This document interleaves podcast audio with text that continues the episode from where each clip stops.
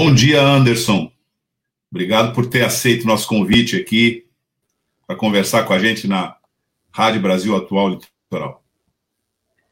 É um prazer, é um prazer enorme estar aqui com vocês, batendo esse papo. Só Douglas Martins para me fazer estar aqui esse horário, porque Douglas, como eu digo, vou printar essa tela e agora eu posso falar.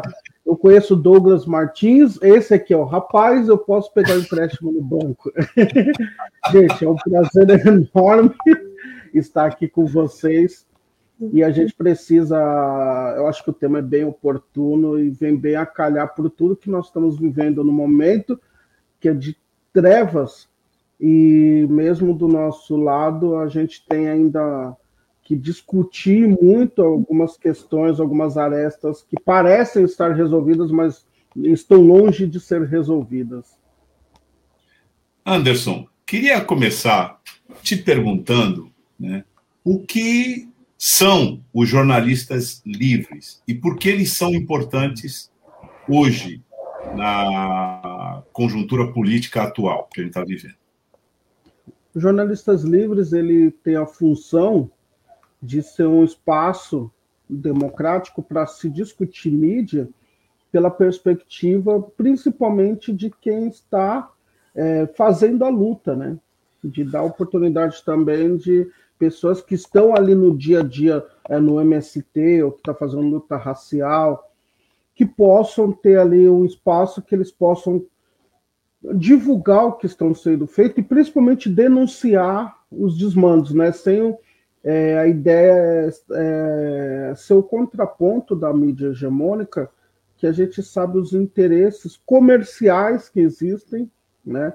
Todo mundo está debatendo hoje, por exemplo, nossa, o governo federal está é, tá batendo, escolheu a, tirando a Record e o SBT, bate sistematicamente na Rede Globo, não sei o quê, porque ela não reage, não sei o quê, porque não se junta todo mundo. Porque uma coisa você ser mídia independente, literalmente, e você poder fazer esse enfrentamento ideológico diário, outra coisa é você ter uma concessão pública e a gente sabe como isso se dá, e ela ficar com, pensando, poxa, eu bato excessivamente ali, vai que esse cara aí, o que não é o Lula, um FHC, né? Porque a gente tem que separar, eu acho que um grande problema do país é que a gente não separa as coisas. Uma coisa é divergências de opiniões, um ser mais neoliberal, o outro ter uma visão progressista. Agora, outra coisa é você ter um, uma extrema direita, que é uma coisa que eu não vivi ditadura militar, mas até pela conjuntura que ele não conseguiu melhorar nenhum índice nacional, ele é muito pior do que a ditadura militar. Ele está matando mais de 400 mil pessoas, né? Então, como que uma emissora, uma Folha de São Paulo, vai debater nesse nível, bater... E outra, tem uma questão também, que eu percebo, que as pessoas têm um receio também é, de fora da violência midiática, né, tem a violência física mesmo. Né? As pessoas, eu percebo que elas ficam, elas vão até a página 2, e na, nos jornalistas livres, por exemplo, existe essa questão assim, a gente, alguém precisa fazer esse enfrentamento. Alguém precisa se levantar e falar assim, olha, isso não está certo. Né? Então, esse é um papel importante do momento de a gente reforçar a importância de mídia alternativa, de mídia não comprometida com esse capital, né? Porque, Douglas e amigos, eu falo o seguinte: eu não sei a opinião da rádio em relação a isso, de vocês, mas eu não tenho problema nenhum de falar isso. Eu não acredito nos arrependidos. Eu prefiro defender quem sempre esteve do meu lado. Para mim funciona assim. Né? Então não tem esse papinho comigo de, ah, mas sabe o que é? Pensei bem. Não, não pensou, porque quando nós estávamos na rua ou nos jornalistas livres e em rádios como a RBA, a gente estava falando, gente, o cara ficou 30 anos lá no governo, não tem lei, ele, ele já fazia discursos de ódio sentado na cadeira como deputado. Então foi surpresa para ninguém. Quem escolheu, escolheu porque quis. E não ter o papo que porque não gostava do partido. Uma coisa são pessoas oriundas de favelas e quebradas, como a gente tem no Guarujá, que eu pude conhecer, palafitas, ali a pessoa vota em quem dá o mínimo de esperança para ela.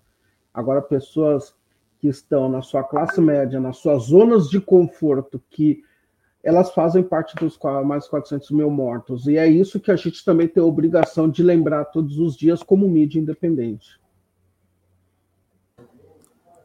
Anderson, bom dia. Só, só um minutinho, Sandro. Você fala com a gente de onde, Anderson? São Paulo, capital. Anderson, eu queria até. Obrigado por você estar participando aqui com a gente, né? E assim, quem está acompanhando a gente pela, pela internet aqui está vendo que está associado o teu nome com o Jornal Empoderado. Queria que você falasse o que, que é o Jornal Empoderado, qual que é a pegada, é um veículo impresso, é na internet, nas redes sociais, enfim, queria que você falasse um pouquinho sobre isso. O programa vai até que hora? Até umas 10 da noite, mais ou menos. Já não é uma loucura, é uma maluquice, é, um, é um, uma mídia social com, que veio para dar voz aos invisíveis, que nasceu dia 26 de agosto de 2016, dentro do Barão de Tararé. Eu tive rádio online esportiva e o jornal veio para que eu pudesse, de uma forma que até hoje eu não sei direito o que eu estou fazendo, mas a gente está fazendo, vamos para o nosso quinto ano, que é visibilizar uma parte da população que tem muito a se mostrar, e ela não está nem aí entra também na questão do que nós falamos aqui do tema proposto, é, ela nem está como deveria estar nem na mídia é, progressista, que é um debate que eu faço, que eu luto todos os dias também, e um dos motivos de estar no Jornal Empoderado, é, de estar no Jornalistas Vivos, é ecoar e, e levar para mais pessoas a necessidade de se entender que aí entra a segunda parte, que é um quase uma campanha para mim hoje em dia, que é valorização do corpo preto vivo e periférico vivo. Eu vou explicar isso bem rápido. Todo mundo hoje fala de Marielle Franco, né? Mas quando Marielle era viva e subiu o morro, estava construindo, ninguém sabia que ela existia.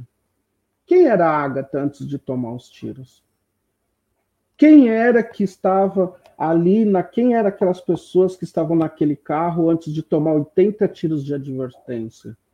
Quem era o Rafael Braga antes de ser, é, pegar o Rafael, sequestraram ele, tentaram for, forjar ali um, então, o que nós fazemos no Jornal Empoderado é isso: é valorizar o corpo negro vivo e periférico vivo. Nós não esperamos esse corpo tombar ou ser preso injustamente para que ele seja valorizado, porque para mim Marielle não está presente. Agatha não está presente. Os 400 mil mortos não estão presentes. Eu não defendo essa terra. Eu entendo o simbolismo, mas para mim são marcas que viraram marcas igual transformaram o Tchê. Apenas marcas. Não, eles não estão presentes. Eles tombaram por causa que é um país genocida, racista e que precisa se resolver. Seja ele de esquerda ou direita, os negros continuam negros sofrendo nesse país. Então o Jornal Empoderado ele veio para isso. Ele veio para debater em duas esferas, eu sempre falo quem, quem escreve é invisível e ele tem notoriedade, eu estou mega feliz porque a gente está dando voz para uma pessoa que está ali sufocada e tem muito para produzir, tem o espaço do Jornal Empoderado para poder mostrar uh, o seu serviço. E quem é visibilizado na matéria, o artista que está lançando CD, e aí eu ganho nas duas pontas, eu sempre brinco. Aqui, por exemplo, a gente tem um, um tipo de jornalismo que, quando tem, por exemplo, um caso de boletim de ocorrência, eu nunca falo o João sofreu com a violência policial, não, eu deixo o João ou a família do João falar. Porque só eles sabem como aquela dor bate na família e nos entes deles. Então, é uma proposta de jornalismo que é muito é, fora do, do eixo da normalidade a gente não fala por ninguém. A gente faz com que as pessoas tenham a sua voz e possam falar assim: olha, eu tenho uma matéria aqui, Anderson, você pode fazer essa matéria? Não, faça você, fale você. mostre o seu sentimento, fale aquilo que você. E aí, nesses cinco anos, é essa quebra de construção de não sou o superior, dono da mídia, editor geral, que falarei por você. E a minha... Não. O espaço é seu, é popular. É do indígena, é do gay, da trans. É popular. Se você tem um espaço que você pode sentir a vontade de falar, é o Jornal Empoderado. Ele parte por aí. E tem, essa aqui é um resuminho do resuminho, que é um jornal que, tá, que a gente acredita que todo ato ou evento é importante. A gente sabe que a Marcha da Consciência Negra é o grande filé, mas para mim tanto faz a Marcha da Consciência Negra uma reunião de Educafro com 10 pessoas, nós vamos dar a mesma atenção e a mesma visibilidade. Ah, já me interessei bastante por esse jornal. Queria que você falasse até um pouquinho mais dessa, dessa dinâmica, Anderson. Assim, quantos profissionais é, vocês têm? Vocês têm uma base? Qual que é o alcance desse, desse, desse jornal? O Jornal Empoderado, ele é um jornal de sem território, ele é do mundo. O jornal é sempre falar do jornal, consigo eu ontem falei do jornal para em duas situações e sempre me emociono quando eu falo do jornal, porque ele nasce de uma maluquice e eu acho que a revolução é feita de malucos e malucas, né? É, e eu trabalhava na prefeitura de São Paulo é, e ali uma vez provocado por um colega que era diretor do Centro Cultural do Jabaquara, Anderson John, ele falou assim: o que, que você acha de você faz, fazer um jornal? Já que você já teve rádio, você é comunicador, você tá. Assim, é isso que eu sempre quis. E aí, só que eu tenho uma loucura, eu sempre faço as coisas, eu não paro para pensar, eu só faço. E eu me viro, eu só sei que eu cheguei para uma amiga na prefeitura e falei assim: Cris, eu quero fazer um jornal, como que faz um jornal? Ela virou e falou assim: Anderson, é mega complexo. Eu falei assim: então resume o mais fácil possível. E a partir dessa conversa e ajuda de muita gente legal que passou nessa minha vida, eu, eu, o jornal nasce com essa visão de ser voz dos invisíveis. E ontem eu falei dele em duas situações para uma moça que está fazendo o TCC do Jornal Empoderado, ela é da, da Universidade do Rio, e também para uma mestranda também que está utilizando o Jornal Empoderado para contar um pouco sobre mídia alternativa e mídia social. E o jornal empoderado ele acaba sendo um espaço para vocês entenderem prática do jornal empoderado. Fórum Social Mundial, por ser jornalistas livres, acabei tendo oportunidade de estar no Fórum Social Mundial da Bahia. Que olha que saudade que dá, né? Falar de pandemia, lembrar de Bahia, nossa, é uma coisa, é uma saudade imensa. E aí, quem Anderson, só me fala uma coisa, é. ele tem nas duas é. versões, digital e impresso? Ou só digital? Hoje só digital, porque a maluquice era completa mesmo. Eu usava o meu próprio salário e rodava jornal impresso, enchia a mochila e ia fazer o debate do fura-bolha na rua. Eu ia na casa de amigo na favela, entrava no boteco, pedia cerveja, mesmo sem querer, só para poder puxar assunto, dava um jornal meu e começava a conversar sobre política, mostrar a importância. Era dentro do Uber, era era no movimento social e é essa maluquice assim. Era ir nas bancas de jornal e ficar e ter até muitas pessoas queridas, um colega que colocava meu jornal dentro da folha do Estadão. Então todo mundo que comprava folha Estadão recebia o meu jornal junto. e são coisas carinhosas que hoje eu olho com muito muito prazer lá atrás, mas não foi fácil. Boa estratégia, hein? Não, eu, é, vocês não fazem ideia do que eu já fiz já, já, já deixei é, já pegar jornal e chegar no policial e falar assim: nós somos irmãos. Aquele ali ele é branco. No final, quando você tirar a farda, a gente é irmão. Mano. Pega esse jornal, lê e precisando você me procura. Se sua família sofrer, eu estou aqui ao seu lado. Fazer coisas dessas assim. Ô Anderson, você é, é, falou que é de São Paulo, mas de qual região que você é de São Paulo? Que lugar exatamente? Hoje faz dois meses, que acho que é dois meses que eu estou na Vila Alpina, na Zona Leste, Mas é dormitório. Agora, agora na pandemia, literalmente.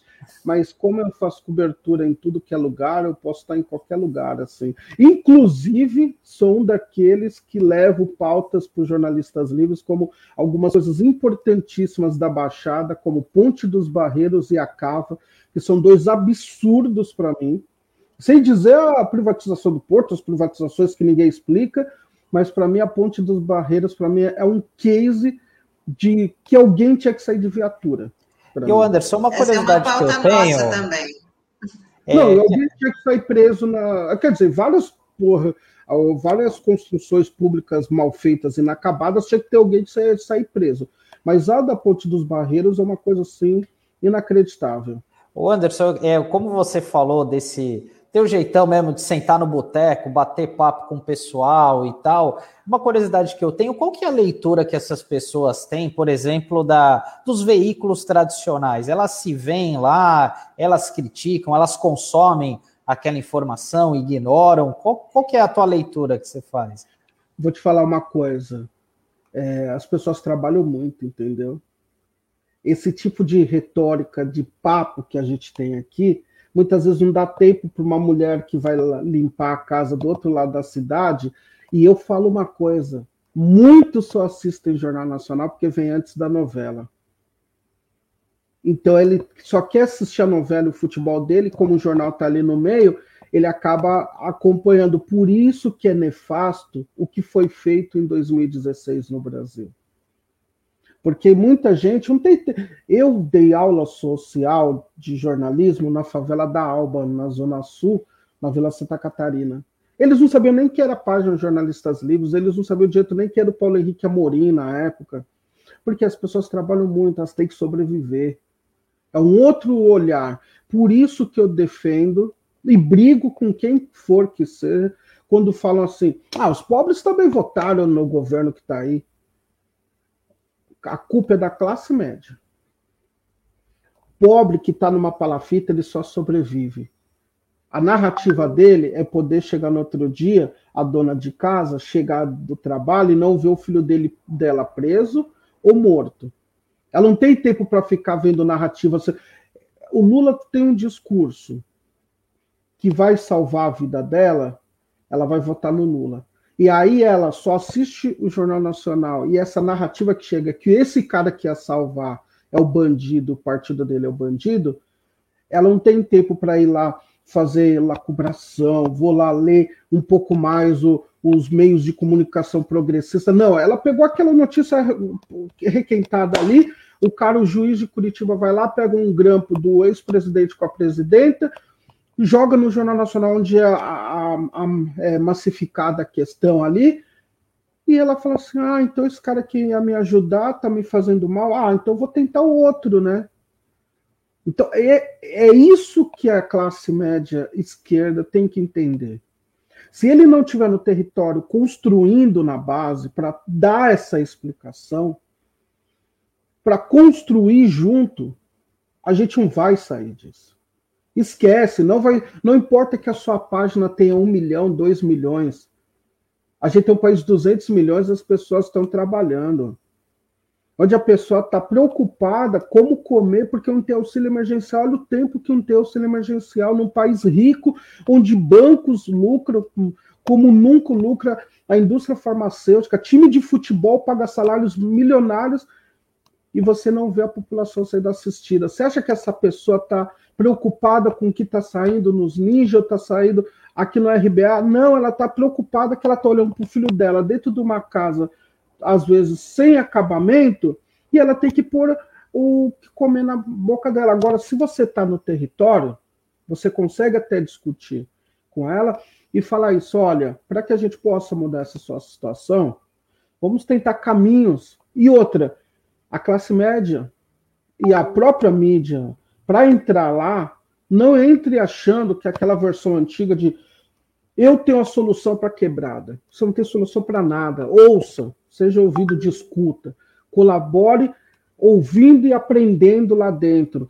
O que nós temos a obrigação de fazer é pegar nossos meios de comunicação e ampliar a voz de quem está construindo, porque tem muita gente construindo. Só não tem os acessos e os meios. Então, isso tudo só é percebido quando você está ao lado das pessoas. Quando o Mano Brown fala assim, gente, tem que voltar para quebrada, quem tem legitimidade para falar isso é quem está ali construindo, fez letra de rap. Ah, não era oportuno. O inoportuno é a gente ficar aqui não, debatendo mal e porcamente na mídia social, e daí um dia a gente acorda e vê um milhão de pessoas com a camisa da seleção brasileira tomando as ruas de São Paulo. E a gente não tem projeto. Até hoje, eu fico me perguntando, estamos às portas de 2022, eu não tenho problema em dizer. Eu não sei qual é o nosso real projeto para 2022. Tá, é para tirar o Bolsonaro. Tá, já entendi isso. E para além disso? Que o cara que está na palafita quer saber disso. É isso que ele quer saber. O cara que está no Grajaú, em Itaquera, que está em Madureira, que está que tá no Cabula, em Salvador, ele quer saber isso. Ele quer saber o seguinte: tá, entendi. Tirou o cara e resolveu tudo vai entregar para essa coisa que eu ainda não entendi, que eu quero até ouvir mais de vocês, que é o que é esse centro-esquerda que estão inventando? Porque pelos nomes, olha, é uma reinvenção da, da política. Porque é um, um balaio de gato, acho que é não é centro-esquerda, é um balaio de gato. E você, se eu não consigo, que vivo nesse rolê, o Douglas Martins, vocês, o pessoal do 247 não consegue explicar direito esse balaio de gato que está aqui, que só o cara que está no Uber, o cara que está entregando com uma mochila nas costas, entregando, se virando na chuva para entregar comida na casa das pessoas. É isso. A diferença é que, como eu tô na, dialogando na, na base do rolê, o cara, quando vem me entregar comida, mesmo rapidamente ali, eu vou dando pílulas do que é a construção progressista para ele. Eu nunca deixo de fazer isso, porque fazer base é eterno. Ah, a gente perdeu para a igreja. Não, a gente não perdeu para ninguém. A gente abriu espaço. Ninguém tomou nada da gente. A gente simplesmente não estava lá, alguém ocupou. Ponto. É simples assim. Então, acho que é, é um dos papéis que a mídia alternativa faz. Eu hoje, né, eu sou, eu estou diretor do Barão de Tararé também. Daí lá na coordenação eu levo esse recorte, porque a gente não tem uma situação de uma mídia, mesmo de esquerda, compreendendo o território. E quando chega lá, ainda vem com o discurso de eu sou a luz e vou salvar vocês. Vocês não vão salvar ninguém, mano. Não vai salvar. O Boulos pode entrar lá na quebrada, Manuela, quem for. Não, a, construção é junto, não é de cima para baixo. O indígena não quer que você tenha a solução para a causa deles. Ele quer saber como você pode ajudar ecoando muitas vezes o que ele já está construindo. Então, eu vejo a, os papos, é um outro mundo, eu vivo numa matrix. Porque eu olho o papo das pessoas, independente de ser pretas ou brancas, progressistas, eu falo, mano, que mundo vocês estão vivendo, mano? O cara tá entregando comida para você aí, mano. A luta já começa a militância na porta da sua casa, mano. E não vamos, apesar das páginas da importância da nossa luta digital, para mim a revolução não vai ser digital. Essa é uma falácia que inventaram para gente, que a gente tem que combater a fake news do governo. Esquece, mano. Esquece isso. Se você tivesse batendo papo, minha mãe recebe fake news como uma senhora de idade todo dia. Mas pergunta se se cria na minha casa fake news. Não se cria, mano. Na hora que vem lá o papo, ah, vacina mata. Eu pego, põe o celular aqui do lado, mãe. Vamos conversar. Olha, o Instituto Butantan. Sabe aquela bolsa que a sua filha recebia da CNPq? Sabe para que, que servia aquilo? Para ela fazer pesquisa. Você acha que vale mais a pesquisa que ela fazia ou o achismo da, dessa pessoa que te passou? Então a gente constrói todo dia. E é o que o Jornal Empoderado faz, é o que eu, re, é o que eu reproduzo nos Jornalistas Livres. Saia dessa sua bolha digital e vá viver a vida real. É simples assim. Se, se todo mundo da esquerda fizesse isso, a gente não estaria onde a gente está hoje. É lógico, teve um golpe, a gente não está negando um golpe que foi horrível com o patrocínio de, é, de todas as instâncias que a gente pode imaginar, mas a gente teria melhorado muito se a gente tivesse ao lado do povo. A gente, eu olho aí, ó, eu vejo várias teorias, vários textos bonitos, mas mentira, do lado do cara do Uber, entra no Uber, senta lá e fica quietinho. Que isso ali, essa viagem que você está fazendo ali já é, já é a contranarrativa. Porra, gasolina tá cara, hein? Como você tá pagando essa gasolina aqui? Sabe de que é o culpado dessa gasolina tá cara aqui? É, você tá no Uber 14 horas, você poderia trabalhar no Uber, mas não 14 horas, né? Poderia ser menos, né? Sabe de que é a culpa? É isso. sei lá, só sou um louco, na verdade, sou do Quixote, eu só acredito só. Não, Anderson, na verdade, é, você falou, né, e a gente reitera aqui, ninguém tem uma receita revolucionária, mas a gente sabe que para a gente fazer qualquer revolução, a gente precisa estar junto, né, ouvindo, porque quem faz isso, né, são muitos, né, não é nenhum iluminado. E aí, Dentro dessa lógica é, que você citou aqui, eu queria te ouvir sobre dois pontos. O primeiro, Anderson, é essa coisa que está sendo muito falada, não sei se também muito bem compreendida, que é o racismo estrutural. Né? Se fala muito disso, e eu queria que você é, falasse um pouco disso, relacionando os meios de comunicação. Você está querendo que eu não seja mais amigo de ninguém, né? Eu vou sair daqui, vou olhar meu Facebook, vai ter eu, vai ter pelo menos. Eu quero que tenham vocês três, pelo menos, tá? Eu sei, eu continuarei sendo seu amigo. Obrigado. Eu venho aqui para um ambiente gostoso, falar, você está querendo.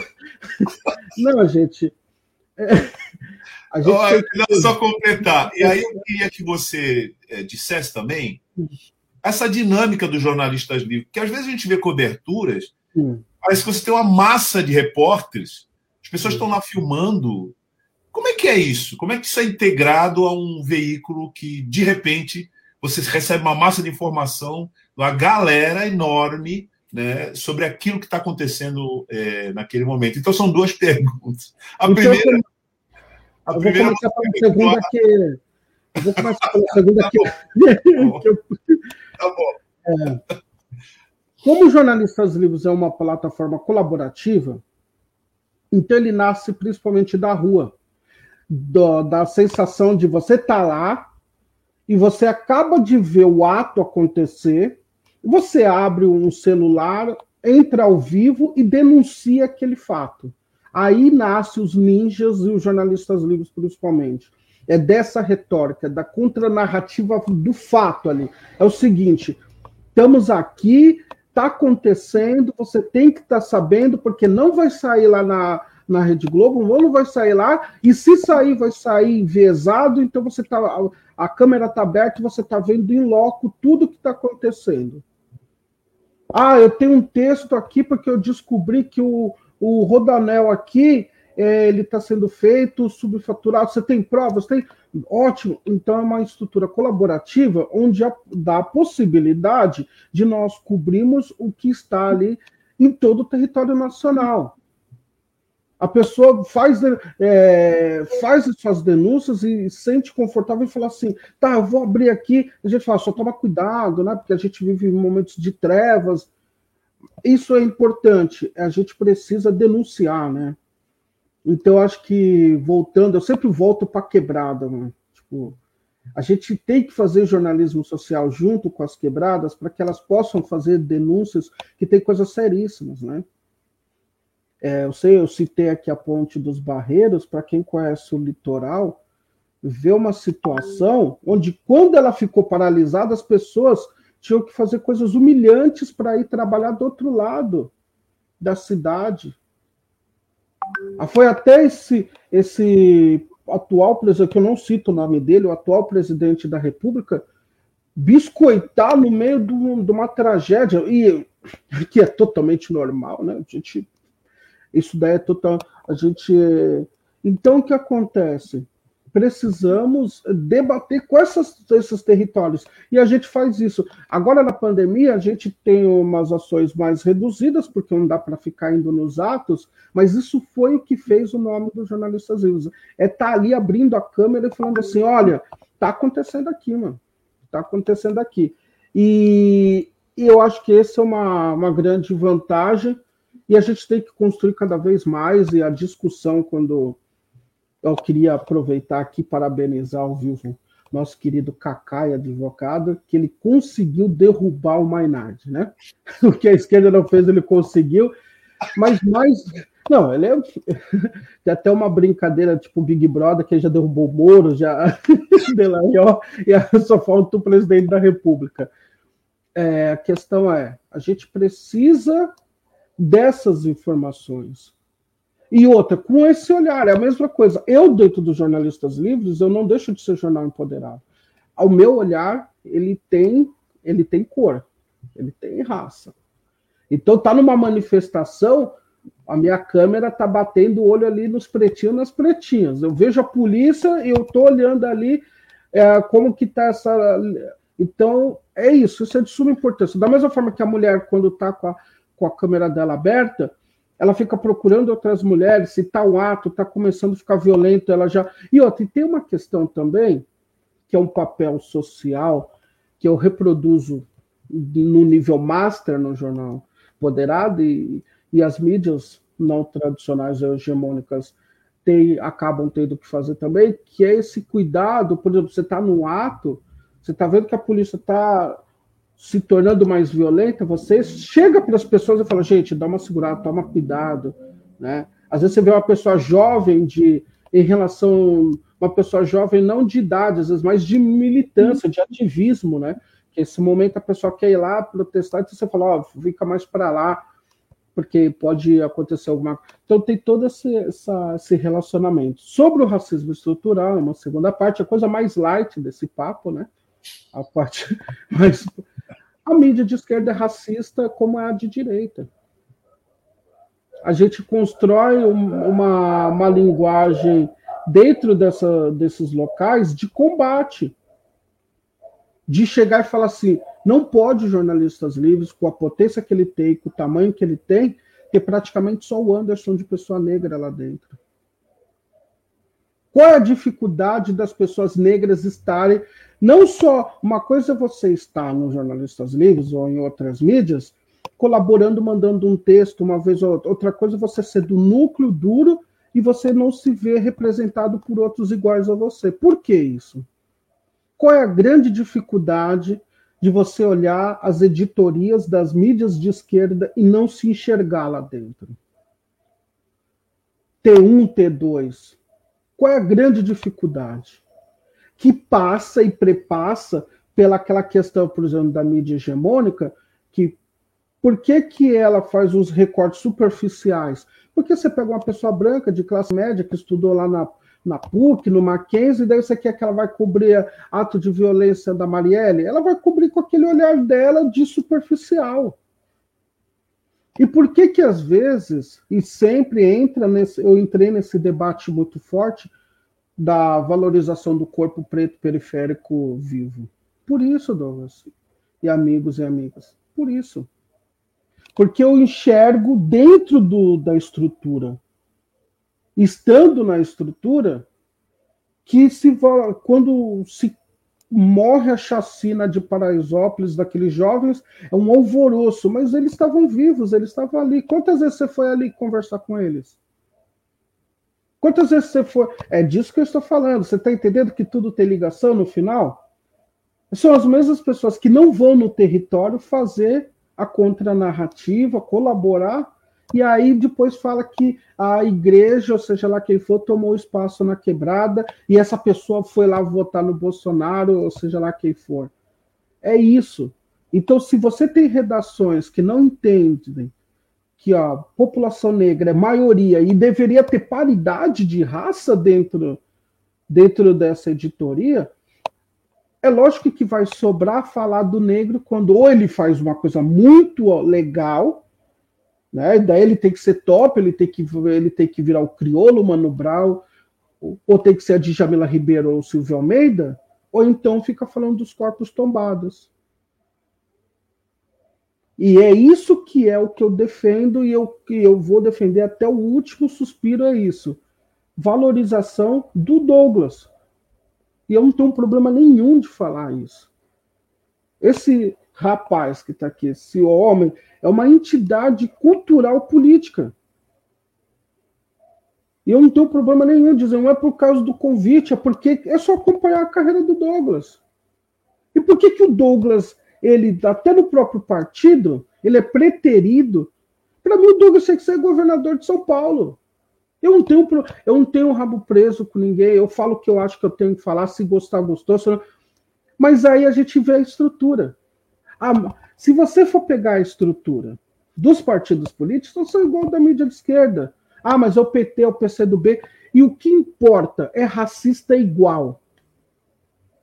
É A gente fez no Jornal Empoderado uma grande loucura, que é o Candidatos Empoderados na sua segunda edição, para vocês terem uma ideia. Nós divulgamos 140 candidaturas em lives. Ninguém fez isso. Recebemos mais de 200 inscrições do Brasil inteiro. A potência das pessoas que vieram aqui, eu, é, toda vez, cada um que chegava, a gente ficava, meu Deus, de onde apareceu essa pessoa que a gente nunca viu? Olha as ideias, olha que maravilha, sei o quê. E os partidos, o que, que eles deram para essas pessoas? Deram é nada. E tiveram o mínimo de consideração, de olhar e falar assim: olha essas potências, vamos ah, colaborar. E aí a gente vai discutir racismo dentro dos partidos? É lógico que tem que discutir. É como nas editorias. Se a gente não tem pessoas, a gente tem um monte de negros e negras capacitadas, e aí você não vê elas dentro dessas editorias, e eu vou falar o quê? Ah, não, é só porque talvez não está chegando o currículo delas. vou repetir o mesmo discurso que o mercado de, fala para a gente. Não. E estar nesses espaços de poder no Barão de Tararé, nos Jornalistas Livres, é fazer esse embate que é necessário e obrigatório para defender não a figura do Anderson, é do Douglas, é da Fabi, da Liciane, que está vendo o programa aqui desde o início, da Isabel, minha companheira, da minha mãe, da minha irmã, da minha sobrinha. É para fazer esse debate e dar esse protagonismo. É isso. É meio por aí. Anderson, a gente, a gente tem algumas interações aqui por conta da sua participação. Vamos dar uma lidinha aqui no, o Juarez Ferreira da Silva fala bom dia, bom dia, Juarez. Juarez vai ser, é. Juarez vai ser meu amigo no Facebook, porque eu já estou perdendo muito amigo. Já tá, te adicionou. já, já, já, tá bom. Dona Linacir Macuco Araújo, bom dia, dona Linacir, que ela fala bom dia, equipe da RBA Litoral, né? Nossa companheira aí diária também, o Paulo Malik, companheiro Anderson, representação real da luta. Paulo e, Mal... e o Almir Manuel é... dá bom dia para todos. Paulo Malik é um Dá bom dia para todos. A Cidinha fala que. A Cidinha fala que aqui em Santos nós temos o jornal Vozes da Rua, que deve ser é, parecido com o jornal Empoderado, um projeto dos moradores em situação de rua. Ó, muito legal. E a Malu Viana fala, grande Anderson, Aí, grande Anderson, representa muito, parabéns. A Isabel Cristina Max fala orgulho. E a Maluviana fala papo reto, direto pé no chão. Você é sensacional. Vida longa, irmão, jornalistas livres. Aí para você, Anderson. Depois desse recado e a Cidinha pelo menos fala também que, que, a mídia tradicional é a voz de uma classe social. Isso. Mas a mídia de esquerda também. É. Algumas é. mídias alternativas. Sim. Só, algumas mídias alternativas também falam para uma classe, que é justamente o que você estava abordando. É, discutir racismo e machismo nos partidos de esquerda. Chega, diz esquerdo macho, na esquerda parabéns, que é esse assunto que você tinha levantado. É, Anderson, é, sei que a gente já está chegando aqui no finalzinho, tinha, mas tinha uma interação da Sibeli. abordar com você, é, até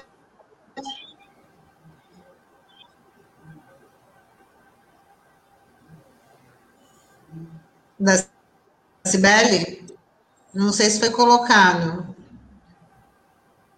Eu só queria perguntar de uma jornalista jovem, que é a Yasmin Santos, né? É uma, ela, é, ela é negra, e ela falou justamente desse recorte nas redações da, da grande imprensa, nas quando estão num, num veículo de destaque, né, que eles são, muitas vezes eles são colocados para falar só de situações de racismo ou de, de ou para coluna policial. É, é, então, queria que você abordasse essa repercussão, até que ela é do Rio de Janeiro, ela era da, da revista Piauí por muito tempo, agora ela saiu mas foi uma matéria, sim, que teve uma grande repercussão, principalmente entre os jornalistas, né, para falar dessa, dessa colocação do jornalista negro na grande imprensa e esse recorte. Ótima sua, sua observação. Otânio, é, a gente está construindo, né, então é natural que a gente está é, tá com mais força e a gente vai falar sobre racismo em todos os locais. Se você falar, ó, a gente tem que debater isso na primeira infância até em todos os espaços que estivermos, nós temos que falar assim, olha, esse país é racista e temos que combater isso. Porém, é isso, a gente também Uh, e faz parte do racismo isso, nos colocar em caixa, de achar, por exemplo, que o Anderson só fala de racismo né? E eu combato isso nos espaços que eu estou também. De falar assim, por exemplo, no Jornal Empoderado, eu corto isso. O Jornal Empoderado não é um, um jornal para falar de 24 horas de racismo. Não, por exemplo, se você quiser, como pessoa negra, falar sobre mundo nerd, você vai falar. Porque eu sou consumidor de quadrinhos, games, e eu falo sobre games, eu falo sobre quadrinhos. Então você. É, é, antes de tudo, eu, eu, eu não sou jornalista antirracista apenas, eu sou jornalista. Eu tenho minhas opiniões sobre o Paulo Guedes, que não sabe nada de economia, ele só é banqueiro. então é o seguinte: é, isso é um problema também, de achar que nós, é, por exemplo, você ter, quando você está num debate, parece que você fica no canto, quando precisar falar de racismo, daí te chamam. Não. Eu, particularmente, eu falo por mim, para as pessoas que, que estão ao meu redor, nós comentamos sobre todos os assuntos. Eu estava, eu estava aqui acompanhando. Vocês estavam falando sobre o Brasil em geral. E é isso. O Douglas é capaz, você, Tana, de falar do que for necessário, da mesma forma que a mulher também não tem que ser chamada só quando tiver feminicídio. E isso é travar também uma luta antirracista. É você falar assim: eu, eu estou onde eu quiser estar, onde eu me preparei para estar, de alguma forma. E não onde você acha que eu devo estar. Se a gente quiser é, falar sobre o mundo nerd, a gente vai falar. Se você quiser falar de culinária, a gente vai falar culinária. E não precisa ser uma culinária racializada, a gente pode falar de comida japonesa, a gente fala sobre o mundo. E isso é um embate diário também, que cansa também. Eu confesso que é cansativo isso. Porque você tem que provar, de uma certa forma, que você não é o samba de uma nota só. Isso é cansativo. Mas a gente vai construindo. Então, quando eu vejo que numa situação ali, eu acho que o Jornal Empoderado ajuda muito nesse debate. Ele não é um jornal de negros para negros, ele é um jornal de invisíveis para invisíveis, dando voz às pessoas negras e periféricas. Anderson, mas o que, que quer dizer isso? Nós temos um prêmio internacional vencido pela Priscila, que ela é loira. Quem cuida da parte de tentar fazer com que o jornal consiga um edital é a Schalke, a chinesa. Eu falo que o jornal empoderado é a ONU. Mas protagonismo é outra coisa. Se a gente vai fazer uma live, é o rostinho preto da Liciane, da Fabi, do Vilmar, do Luciano que vai estar. E todo mundo entende isso muito bem lá dentro. Que se você é branco e está construindo lá dentro, não é para você. Você está construindo para ajudar o protagonismo das pessoas negras e das mulheres, em especial. Das mulheres negras, principalmente. Mas isso não quer dizer que você é obrigado a todos que estão ali ficar falando só de religião de matriz africana, samba. Não, muito pelo contrário, porque só o fato de você negro estar tá falando de RPG já é uma grande vitória. E mostra para aquele menino, para aquela criança que gosta também, fala assim, ah, será que eu posso falar de RPG? Porque eu falo por mim. Eu passei por isso. Eu falava, será que eu posso falar de quadrinhos? Será que isso é para mim? Será que isso é meu também? Isso me pertence? Não é seu, sim. Todos os assuntos do mundo te pertencem, de teoria das supercordas a, a mangá. É isso. Anderson, é, só para finalizar da minha parte aqui, é, durante a tua exposição você falou que faz parte da diretoria do Barão de Tararé, que é um centro de mídia alternativa, né? Queria que você falasse um pouquinho, né, da atuação dessa, desse grupo, né? Enfim, como é que vocês estão trabalhando aí é, desenvolvendo as atividades aí na, durante a pandemia? O Barão de Tararé, ele é. Ele, para mim, ele é um centro, ele é um núcleo de convergência das mídias alternativas. Ele é um lugar que é a casa de todas as mídias alternativas e progressistas. É o lugar onde a gente pensa mídia, onde a gente luta pela democratização da mídia. E quando a gente fala democratização da mídia, a gente tem que falar a palavra certa. É dinheiro, gente. O que me difere da Rede Globo é que eles são bilionários e eu não.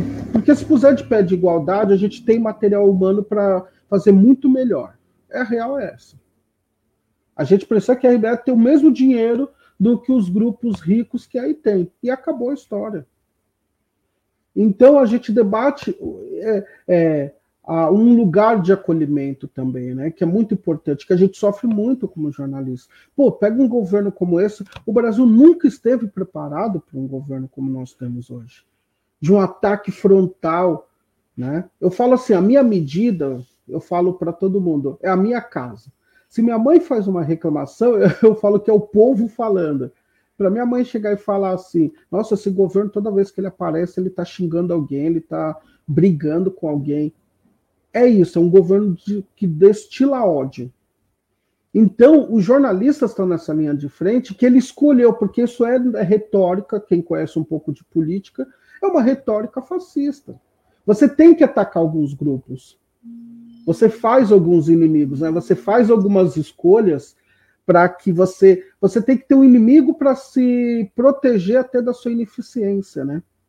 Por exemplo, é muito comum a gente ver o, o ministro da Economia não falar de economia, ele fala de política, porque ele não sabe explicar como que o dólar vai descer a seis, quase seis reais. Então ele traz outros assuntos. Então xingar um jornalista e o jornalista nunca esteve tão vulnerável. E no Barão de Tararé a gente faz tem até esse acolhimento a gente discute junto medidas e, ao mesmo tempo, por exemplo, o Barão vai fazer 11 anos. Vamos discutir o aniversário do Barão, que é importantíssimo, como ele, uh, como ele se mantém. E sempre as discussões de mídia, como que a gente sobrevive, como que a gente se defende. Isso é, isso é necessário, né? É necessário e nunca foi tão necessário existir o Barão de Tararé essa construção coletiva de chamar as, porque também tem muito disso, né? Conforme vai passando o tempo, é igual partido. Eu acho que chega uma hora que eu gostaria muito que imaginasse, gente, precisamos da real frente ampla mesmo, mas honesta, de coração aberto. É a mesma coisa nas mídias. A gente precisa. Todo mundo quer o seu clique na internet, todo mundo quer a sua notoriedade, só que a gente está em guerra, gente. Precisamos de um blocão para falar assim: olha, não vai ser fácil no que vem. E o Barão ele traz essa mentalidade também de trazer todo mundo e falar assim, gente, vamos abaixar a bola, vem aqui, vocês estão acolhidos, amados, e vamos pensar como a gente faz essa, esse enfrentamento, que é uma das questões também, que é seríssimas, né? E nunca o jornalismo esteve tão atacado. Quer dizer, todo mundo que defende qualquer liberdade de imprensa, qualquer direitos humanos, que eles inventaram essa, algumas baboseiras durante a vida, Estado mínimo, que direitos humanos é coisa de esquerda, umas bobeiras que eles ficam, as retóricas que tem motivo, né? E aí uma população como a, essa que acha que pôr a camisa da seleção da CBF, que é da ilibada CBF, tá resolvendo o problema, né? E aí eu vejo lá numa manifestação Roberto Jefferson, e daí você entende por que, que a gente tem que estar tá aqui juntos num grande bloco democrático pela vida, né? Acho que nunca foi tão necessário. E o Barão, Jornalistas Livres, Jornal Empoderado, prepassa por todas essas necessidades reais que nós temos aí de sobrevivência, em todos os sentidos. Bom, Anderson, a gente está chegando no final dessa entrevista. Eu queria te deixar à vontade para você é, concluir né, essa entrevista com uma mensagem aqui, se você entender que é o caso, para os nossos ouvintes e internautas. Depois dessa abrangente é, entrevista que nós tivemos com você sobre a função do jornalismo como mídia contra-hegemônica, antirracista, democrática e popular. É um prazer estar aqui com vocês é, é um ambiente onde a gente se sente confortável, porque a gente precisa disso, de amor, né? Eu acho que o Brasil não aguenta mais tanto ódio, e de verdade mesmo. Eu acho que o Brasil não aguenta, ele não suporta mais tanta raiva, tanto ódio, tanto desprezo à vida. E ter uma mídia comprometida com amor é um dos passos e pilares para mudar o que a gente está aqui. Porque, dentre todas as o que nós fazemos, uma das coisas que muito me orgulha é que no momento de desgoverno de todos os sentidos, porque não é só federal, eu poder publicizar, por exemplo, ações humanitárias. A gente, eu falei aqui, né, que a esquerda não tem projeto. Eu tenho que fazer uma, tenho que mudar aqui essa retórica a esquerda branca pode não ter, mas o movimento negro tem. Né? Então eu acho muito lindo ver o trabalho que a coalizão negra por direitos está fazendo e a CUFA e a Frente Negra, a Frente Nacional Antirracista, no combate contra a fome da população. E eu fico muito feliz de publicizar isso todos os dias. Do Intercab, que é, é da, da mãe Gbome Conceição, que é de matriz africana, salvando vidas. Tal, o Frente Nacional Antirracista, a CUFA, conseguiu quase 60 milhões, a Interca, a coalizão, eu vi numa última vez 10 milhões, 20, a outro um pouco menos, daí você vê um outro. Esse salvar vidas é muito bom ver que está partindo de pessoas tão comprometidas com essa causa. E jornalismo é isso é defender causas sociais importantes, porque é nós por nós na realidade mesmo na prática. Então, acho que é isso. A gente tem que focar agora em salvar vidas e o jornalismo tem um papel importantíssimo de publicizar esses salvamentos de vidas, né? E quando você expõe numa numa audiência como essa, o Anderson aqui do Jornal Empoderado, vocês estão colaborando para salvar vidas. Queria agradecer. Anderson, a gente que agradece é, a tua participação. É, a gente espera ter outras oportunidades de continuar conversando com você, porque, como a gente já viu, a, a luta é ampla e tem vários aspectos que a gente precisa entender. Então, a gente se despede de você aqui e agradece de novo a tua participação no manhã da Rádio Brasil Atual Litoral. Obrigado, Anderson. Muito obrigado, queridos. E vamos te adicionar no Facebook, viu? Ah, obrigado. Então agora eu já sei que eu tenho três amigos, mais a Malu, mais a Isabel, mais o Malik. Pô, tô quase com dez. Olha só, e você aproveita para os seus curtirem a gente também aqui da RBA. O que precisar, pode contar comigo.